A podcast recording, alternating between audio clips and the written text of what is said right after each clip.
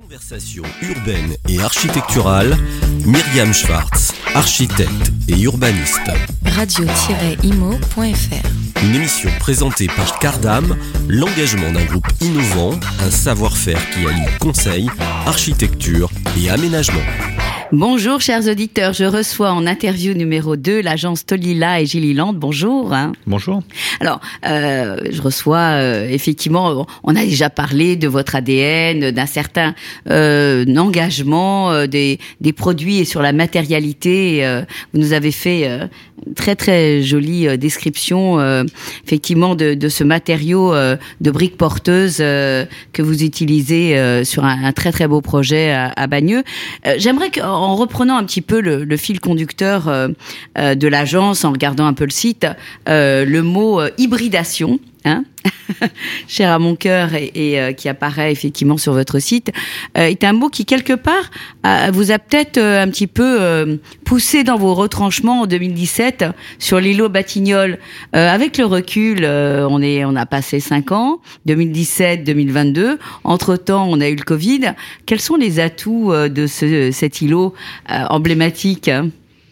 Bah oui, effectivement, c'est un, grand îlot hein, au, au Batignolles qu'on qu'on a partagé avec l'agence TVK et où on- on a eu une hybridation, c'est-à-dire un, mélange de programmes qui fait que, chacun des programmes devient quelque chose d'autre.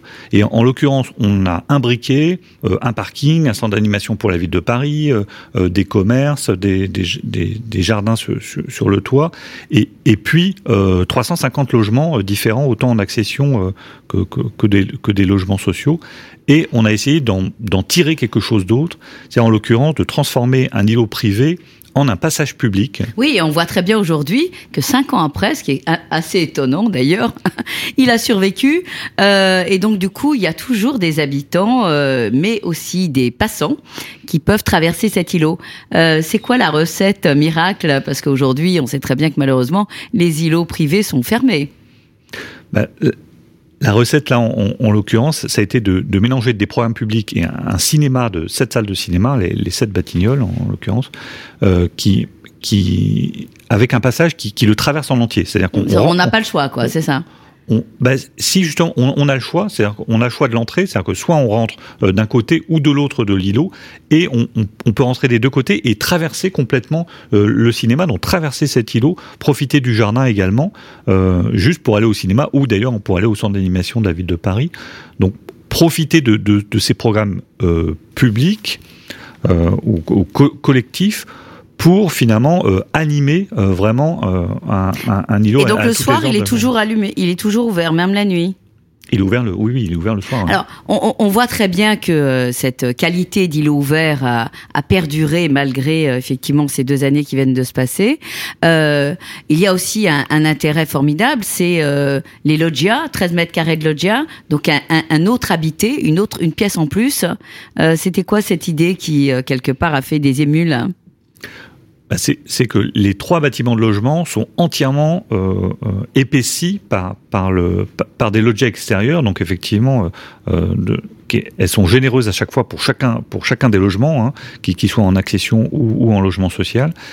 Et, et vient prolonger à l'extérieur chaque, chaque séjour par une, vraie pièce en plus grande qui, qui et, en même temps qui, est protégée euh, qui protège l'intimité euh, de, de chacune des loggias par euh, par, Donc un- ça un- les canisses, rassurez-moi. Bah oui, c'est ça. C'est-à-dire que là, en l'occurrence, on a travaillé avec du, du béton euh, préfabriqué, hein, des grandes pièces préfabriquées en béton euh, qui, qui permettent de, de protéger l'int- l'intimité des loggias. ouais. Alors aujourd'hui, cette fameuse grille qui a fait des émules et sur lequel, effectivement, c'est l'effet de distorsion euh, de cette grille qui euh, évite qu'elle soit euh, lue du- lue d'une manière un petit peu trop rigide. Aujourd'hui, on ferait pas des bâtiments en béton comme ça? Rassurez-moi. Ah bah, au- aujourd'hui, aujourd'hui, euh, c'est sûr qu'on on pousserait pour euh, pour avoir une structure mixte, euh, pour mélanger entre le, béton et le bois et, avoir des des structures qui, qui, qui nous poussent vers, oui, vers plus de, plus de biosourcés euh, là-dedans. ceci dit, là, ça, a été vraiment euh, très riche euh, le, le, travail sur la préfabrication en fait du, du béton parce que on a justement utilisé un, un, béton qui n'avait aucun adjuvant et dont la couleur était teintée naturellement par le sable. Et c'est pour ça qu'on a trois bâtiments de couleurs différentes. On en a un qui est rose parce mhm. que le sable est rose. C'est lui qui vient teinter. Ce... On a été chercher la carrière qui faisait ce sable rose. C'est ça. Donc vous avez été jusqu'au bout du bout du bout de, de, de l'exercice. Toutefois, on est en béton à 100%. Et aujourd'hui, euh, vous feriez comment? Ah bah, Parce que en 5 ans, c'est incroyable quand même. 2017, on va dire conçu en 2014-2015, euh, livré en 2017. On est aujourd'hui en 22. En 5 ans, euh, on a un regard extrêmement différent. Et même si la, la RE 2020 nous pousse à faire dans, dans, nos retranchements, vous feriez comment cet îlot des Batignolles Aujourd'hui, on travaille euh, la majorité de nos bâtiments avec des structures en bois ou, des, structures euh, mixtes entre, entre le, bois et le béton en, utilisant, en essayant d'utiliser chacun des matériaux au bon endroit. Donc certainement, on ferait ça. C'est-à-dire qu'on on introduirait du bois dans les planchers, par exemple, ou dans les systèmes de façade. Euh, pour, pour combiner euh, euh, ces, techniques-là. Donc, est-ce que la préfabrication qui est en train de se mettre en place et le, le, process hors site, cher évidemment à certains précurseurs, mais qui va nous rattraper, enlève une part de créativité aux architectes? Est-ce que quelque part, on va pas nous enlever notre travail et notre créativité? Ah non, je crois pas du tout. Alors, expliquez-moi pourquoi, parce que effectivement, il y a certains confrères qui sont euh, euh, vent debout contre cette préfabrication en pensant que euh, la créativité va s'envoler.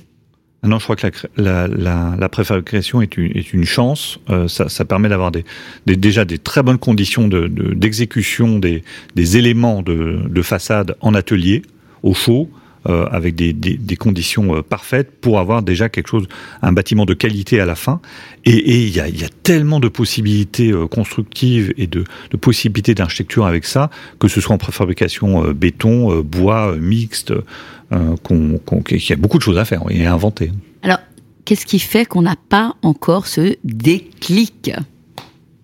Ah bah je sais pas, nous, nous j'ai l'impression qu'on bon, vous l'avez, mais bon, euh, mais mais qu'on, en, en, tout cas qu'on essaie de chercher quoi, qu'on, qu'on cherche avec les avec les fabricants. Est-ce que quelque euh, part chercher, euh, c'est bloqué par le temps et l'argent? Euh, comment fait-on pour avoir le temps de chercher Parce que effectivement, euh, vous le savez bien, vous le dites vous-même, euh, pour avoir des bâtiments et une préfabrication de qualité, il faut avoir le temps des études, il faut avoir le temps de chercher. Vous avez été chercher le bon sable pour avoir. Non, mais bon, d'accord, c'est formidable. Mais là, à l'heure qu'il est, vu le nombre de logements à construire en, en, France et le retard qu'on a pris et etc. Les effets induit euh, des problématiques euh, euh, d'énergie. Comment fait-on pour justement prendre ce temps de la préfabrication? Ah bah on, l'a nous, c'est pas du tout du temps en plus, hein. c'est du, du, temps parallèle, hein. c'est du temps, du temps des études. On arrive à, faire cette, recherche-là, et puis généralement, on gagne surtout du temps au chantier. C'est-à-dire que la préfabrication, elle nous, elle nous raccourcit nos chantiers et elle permet d'être efficace à la fin. Donc c'est c'est pendant la conception et en, réfléchissant à ces questions-là dès le début, dès le premier coup de crayon, euh, qu'on a, qu'on a des résultats euh, efficaces et en même temps euh, vraiment intéressants dans, dans l'architecture que ça peut produire. Ça veut dire que les ingénieurs, les thermiciens et les ingénieurs structures travaillent tout de suite avec vous? Ah bah oui, on les embarque dans, dans l'histoire, oui. Oui, bien sûr. Alors, comment font-ils pour avoir cette euh, curiosité d'aller chercher quelque chose de différent euh, du béton euh, classique oh bah, Généralement, ils ont eux-mêmes le, l'envie, l'appétence. Oui, oui, la curiosité et puis le, l'envie d'aller, d'aller trouver des solutions alternatives. Ou même, ils nous proposent aussi des solutions, bien sûr. Hein. Alors, euh, j'ai vu que vous aviez euh, quand même un certain nombre de, projets en cours, que ce soit du logement, mais aussi de l'hospitalier. Euh, est-ce que aujourd'hui on construit les hôpitaux, les dispensaires différemment de ce fameux projet de dispensaire en Afrique, voilà, tel que vous l'avez fait en 2003 on, vient de livrer bientôt 20 ans. Oui, c'est vrai. On vient de livrer deux hôpitaux en, en, Ile-de-France, et puis on, a un troisième en, cours. Ce sont trois bâtiments qui sont, qui sont tout en structure bois et, et, qu'on fait vraiment différemment. C'est-à-dire que ce sont des petites structures hospitalières, mais où on veut offrir une image différente de l'hôpital classique, et donc offrir une image plus de, domestique, une image de maison, d'un endroit hospitalier euh, dans, dans, tous les sens du terme. C'est-à-dire où la médecine ne prend pas le pas et l'efficacité et l'effet stérile ne prend pas le pas sur euh, euh, l'écoute, sur quelque part l'humanisation de l'hôpital. Hein? Oui, c'est. Je, dirais un, peu différemment. C'est ça que on essaie de faire des bâtiments hospitaliers qui, accompagnent justement l'écoute déjà très forte des soignants et de, l'équipe médicale. On travaille de manière très proche avec eux, on dialogue beaucoup avec eux pendant la phase de conception pour justement leur faire un bâtiment adapté à leurs besoins, mais, qui, qui offre aussi plus que leur, que leur simple euh, besoin matériel en, en, créant une atmosphère, une ambiance, et, le bois nous aide beaucoup avec ça. Euh, pour, pour, offrir des, des, une, qualité de d'intérieur différent et aussi une qualité par exemple euh, acoustique complètement différente. Alors, le bois n'est pas nécessairement le meilleur matériau euh, en termes d'acoustique, il est, il est évidemment plutôt en thermie.